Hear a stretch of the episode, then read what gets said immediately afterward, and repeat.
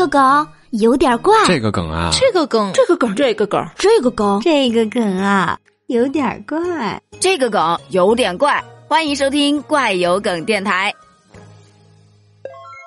今天我们再来盘点一个奇葩的年终奖。说年前在广东深圳有一个小伙子在公司的年会当中抽中了一个终极大奖，这个终极大奖就是三百六十五天带薪假期。你没有听错，也就是说他在家里可以躺平一整年，而且还能拿到工资。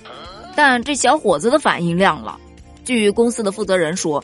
为了犒劳员工在疫情期间的辛苦付出，所以特地设置了这个奖项。但获奖的这个员工一开始以为公司要开除他，真真是让人哭笑不得。但是就是很酸，羡慕这两个字，我早就已经说累了。你说怎么才能让我的老板在不经意间听到这个消息呢？请问贵公司还缺人吗？我觉得我也可以躺一年，发工资就行。哎，你说会不会三百六十五天之后发现这个工作原来没有你也行，然后就……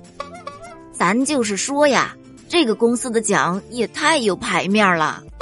如果公司没有多请一个人的话，他休假的同时，估计他的同事能把他骂死吧？确认过眼神，是我做梦会发生的事情。啊，我也好想要这三百六十五天的假呀！我羡慕的是放假三百六十五天吗？我羡慕的是带薪好吗？换句话来说的话，是不是如果坚持上班能得到双倍的工资呢？